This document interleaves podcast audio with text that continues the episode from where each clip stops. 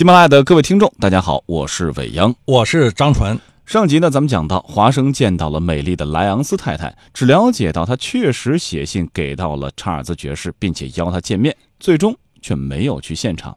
得不到更多线索的华生，在与弗兰克兰的攀谈当中，意外得知了神秘人所住石屋的具体位置。他的等待最终迎来了收获，神秘人还真的出现了。嘿，但是这个神秘人啊，他竟然就是我们这个系列的主角福尔摩斯大侦探。嗯，那么福尔摩斯为什么要采取这样的方式去进行调查呢？他与华生二人的配合将给案情带来哪些新的转机？今天咱们接着往下说。在听到了福尔摩斯熟悉的声音之后，华生不敢相信的愣住了。一两分钟之后，他反应了过来，喊出了福尔摩斯的名字，心中如释重负。二人见面之后，华生发现福尔摩斯在这段时间的沼地生活之后是变得又黑又瘦，面孔被风沙吹得粗糙了，但他仍然像猫一样爱护着个人卫生，下巴刮得还挺干净的，衣服也非常的清洁。之前咱们说到过，沼地的生活环境是非常恶劣的，风餐露宿。华生追捕这个犯人塞尔丹的时候，看到这塞尔丹头发蓬乱，像个野人一样，但是哎。福尔摩斯却依然保持了良好的卫生习惯，当然，一方面是因为他是有自个儿的小跟班跟着哈，配合他，但这是不是也反映出了福尔摩斯他的一些个性特点的昭示？呃，我觉得福尔摩斯是一个唯美的人。福尔摩斯关注自身的形象，应该讲不属于这个强迫症的概念。也不属于一个严格意义上的洁癖。嗯，那么孔子就讲说过犹不及，说任何事情只要做过分了，那就不如不做了。也就是我们在临床判定一个人是否有强迫症，往往呢他要强迫反强迫同时存在。呃，福尔摩斯呢很显然不满足这个条件，所以他不是强迫症。嗯，那么他是不是个洁癖？在生活中，我们周围有很多的洁癖，就包括你坐完的坐过的凳子，嗯，他要在坐以前，他一定会拿个纸去仔仔细细去擦拭一番。他出去以后的话，他回来他要洗手，而且要洗 N 多次。那往往呢，这种洁癖和强迫症的唯一区别是什么呢？就在于过分的卫生习惯。但是呢，他不洗手，他很难受；他洗了手以后啊，他就很舒服。这样呢，叫洁癖。我们看这个案子中，福尔摩斯虽然生活在这个沼地里面，风餐露宿，没有一个良好的这种条件，但是呢，他依然保留着自己卫生的习惯。我们最多也会只会说说福尔摩斯这个人啊，唯美。福尔摩斯的这个人啊，对自己要求很高，他有过分的卫生习惯，但并不意味着这个人有洁癖或者强迫症。嗯，啊，其实强迫症和洁癖它并不是一个概念啊。首先我们要弄清楚，嗯，但是福尔摩斯的整体的状态来看的话，并不是洁癖，或者也并不是强迫症。那么我们说，生活当中啊，一个人的清洁程度到底会反映出他哪些个性格或者形式的特征呢？这个我们可不可以简单的进行总结？那我们的总结就是什么呢？就是福尔摩斯是是一个有唯美性人格倾向的这样一个人。嗯，在我们生活中其实有很多这样的人。你比如说，在下班的时候，一定要把自己的工位。那所有打扫的干干净净，把书一定要摆摆的一整齐。嗯，那么还有一些呢，比如像做领导的，嗯，自己能够做到的，他一定要求员工做到。嗯，员工少少有点差池，他就手把手的去教他，披肝沥胆，循循善诱。你为什么做不好呢？他不知道他自己有唯美倾向，而作为员工来讲，他不没有这种唯美的倾向啊。但是至少这些人，我们在今天的节目当中也引导一下大家哈，遇到了这样的同事或者是领导的时候，不要在。暗地里或者在心里头骂人家洁癖或者强迫症，其实人家不是，只是有唯美的心态。他就这种人，对吧？所以你要是跟他较真儿的话，那你自己反而就有病了。是啊，这是一个福尔摩斯所展现出来的典型的这么一种人格特征。这种人格特征在我们周围的话会有很多。嗯，那如果是一个特别邋遢的人，他属于是怎样的性格特征呢？哦。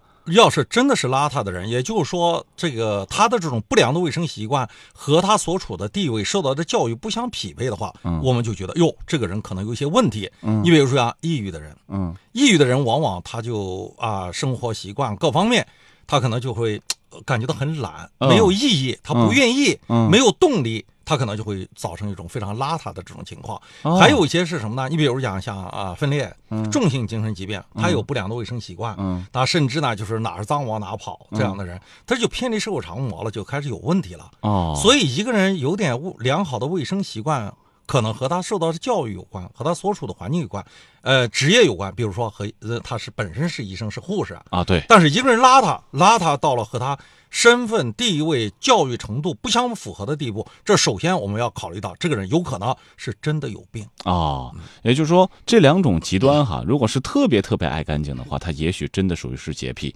如果特别特别不喜欢干净，他可能是真的有病。有病，这是有可也可能是啊重性精神疾病疾病的早期表现。啊，所以说家里头如果真的有这样的人的话，及时的就医是最好的选择。对，但是还有一种可能性哈，啊，一开始的时候特别的干净，之后呢，突然之间变了一个人，变得特别的脏乱，这有可能是出现了精神方面的疾病啊，对，啊。那如果说我一开始的时候就特别的脏，有没有可能我未来会变成一个特别干净的人？啊，这个很难。如果是一种生活习惯，嗯，那我在我看起来的话，他突然之间变得爱干净的，反而是疾病的表表现。哎呀，就是作为心理学专家来说哈，只要看到了反差很大的这种情况，都是有毛病。啊，不，他这个判定一个人是不是有毛病啊？他有两个轴向，一个啊呢是社会常模，就是说他这种身份地位受到的教育的人是不是和他一样？如果不一样，哎呦，这个人可能会有些问题，啊就偏离了社会常模。对，第二个呢是自身长貌，嗯。自身长貌就是他本来就是一个拉呱的人，嗯。他突然之间变变干净了，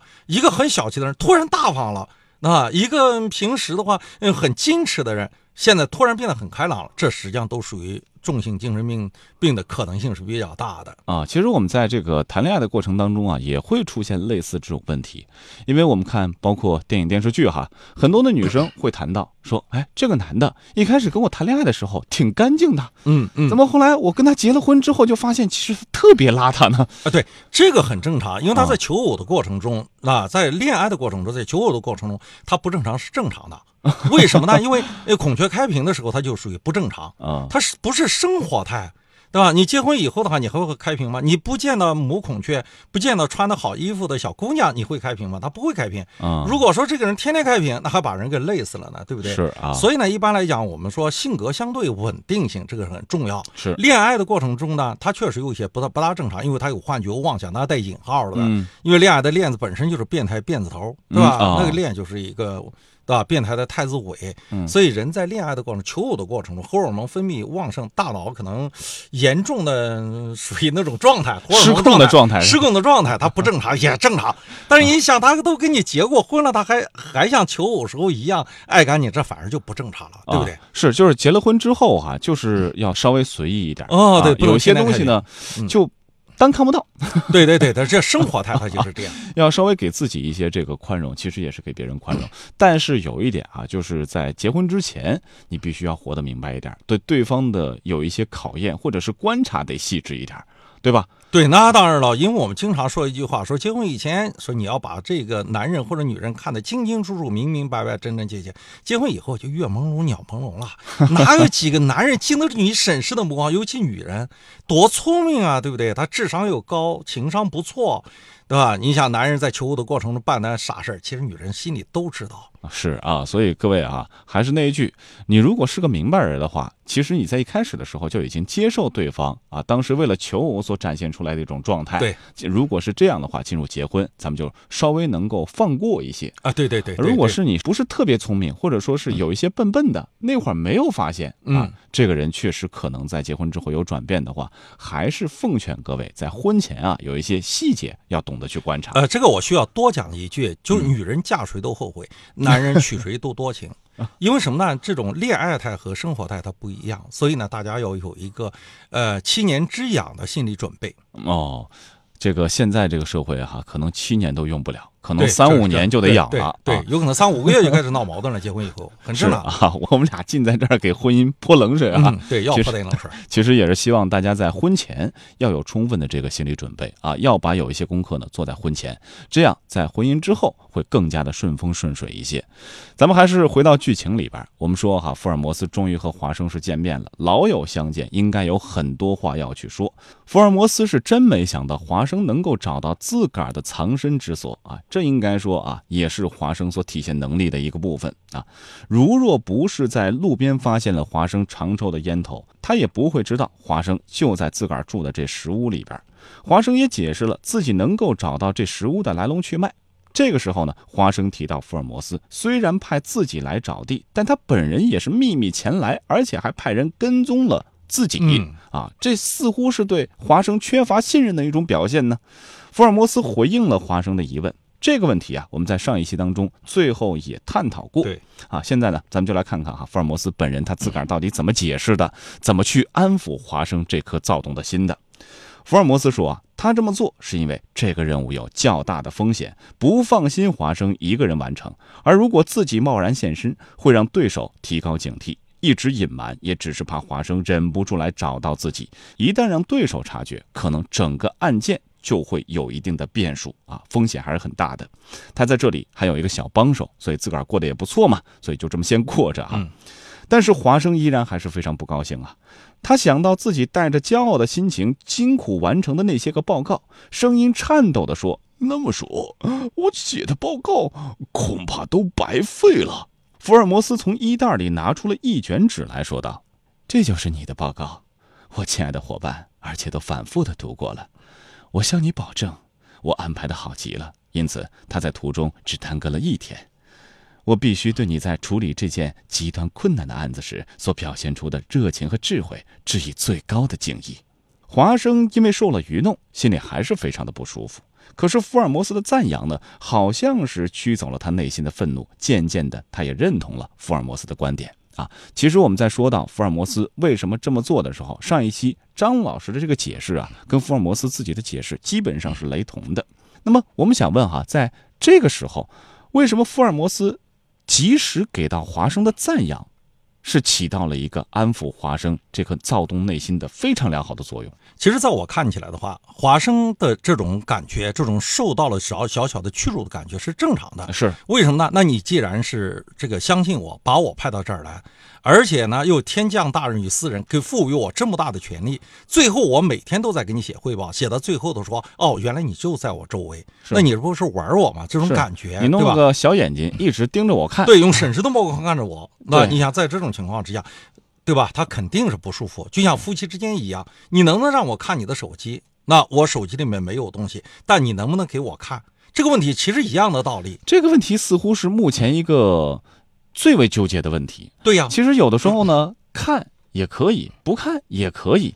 但是大家一旦纠结这个问题的时候，就容易到最后谁也不想看谁了。对，因为被窥视是一个很不快乐的感觉，对吧？我的手机那里面有没有秘密，那是我的事。是你看，那对我来讲，我觉得就是一种羞辱。我没有什么秘密，你非要看，你用审视的目光去看着我，我当然感觉到很不舒服。所以在这种情况之下，你一定要把你自己的这种窥视的行为要合理化。所以福尔摩斯就解释我为什么那要跟着你一起来啊。我为安全啊，我为了你好，我我为了这个案件能够更加的顺利，对方感觉不出来，不会打草惊蛇。哎，我觉得这个解释啊实际上合理化就非常重要。就像我女儿十六岁的时候，她自己要去看漫展，非要一个人去，那我不让她去吧，不可以。嗯那因为在青春叛逆期，但是我要让他去嘛，我又不放心。于是我给他买票张票的同时，我自己又买张票，做了个小尾巴啊，一哎直跟着跟在后面。结果无意中被他看到了。啊。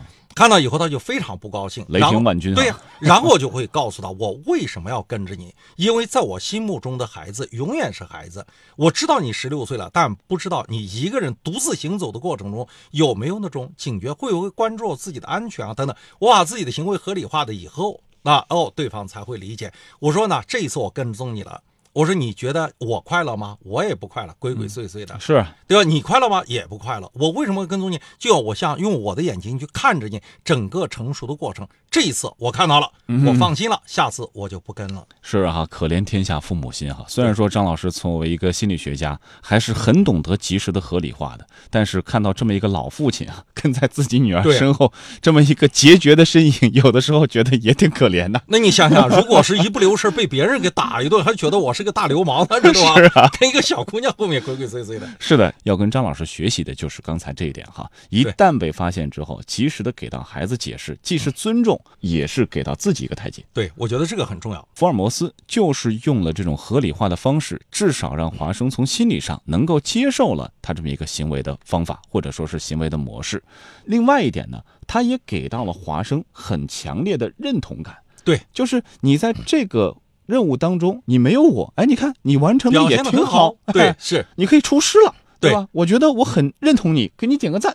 对这个做法，其实就像我刚才对我女儿那种做法差不多。因为人有两大评价机制，所谓自我评价机制和社会评价机制。嗯那我觉得我自己还可以啊，我能够独立行走了，是像华生一样，我能够独立办案了。你既然赋权给我，那你就要相信我。是没错你要不相信我，你就别赋权给我。对对吧？所以在这种情况之下的话，福尔摩斯的突然出现，实际上是是什么呢？是这个客户就是呃自我评价和这个社会评价价两轴共同一起来了啊，对对，啊一起来了。作为他来讲，他一定要什么呢？社会评价低了啊，那你福尔摩斯不信任我了。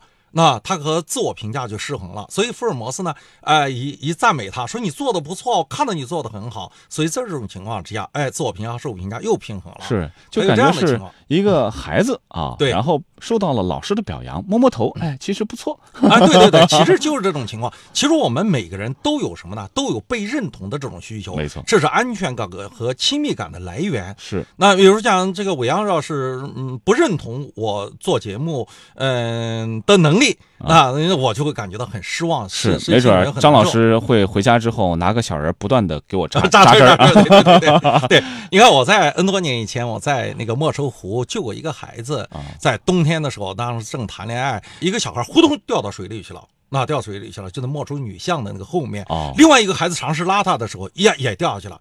但是呢，他们穿着棉袄浮在水面。当两个孩子一喊，我当时就过来以后，把两个孩子拽下来，拽上来了。呀，拽上来以后，你看这件事情应该按照中国传统的美德，做好事不留名，对不对？我确实没留名。那最后拿到了当年度的南京好人，真的没有。那我就连续看当就是当时的报纸，连续看了十四天，嗯，怎么就没人表扬呢？这实际上是人的常情。是我想起了那部很有名的电影，范伟主演的，嗯嗯叫《求求你表扬我》，求求你表扬，真是这样。哎，所以我们不能说就是说做好事不留不留名是可以，并不意味着嗯没有人知道我的名，知道吧？是这人之常情。所以从另外一个角度，刚才张老师已经补充了哈。一方面，我是因为从道德的角度，对啊做的这个行为，我对对自己的行为是认同的。对但其实另外一种社会的认同评价呢，认同不认同？不能少了，对对啊少了之后，其实我觉得这个事儿啊，我做的不圆满。对对对，我就是你看这二三十年过来了，其实我依然记着当年我救孩子那个经验。我要不说的话，我就难受，知道吧？是啊，这次通过这个 我们喜马拉雅这个平台哈，全国的甚至全球的听众朋友都知道张老师年轻的时候做过好事儿啊。好，说到这儿呢，我们也给大家伙一个机会哈。张老师说出了积攒内心多年的求表扬的这么一个要求。如果有什么想说的，可以在今天节目的下方啊来告诉张老师，以满足他的社会评价体系的完整性。了了这十二十年以来的心愿啊，也算是积德行善的一件好事儿。如果喜欢我们的节目呢，一定要记得订阅《福尔摩斯探案全集》，凝视生命的黑箱。咱们还是下期同一时间不见不散。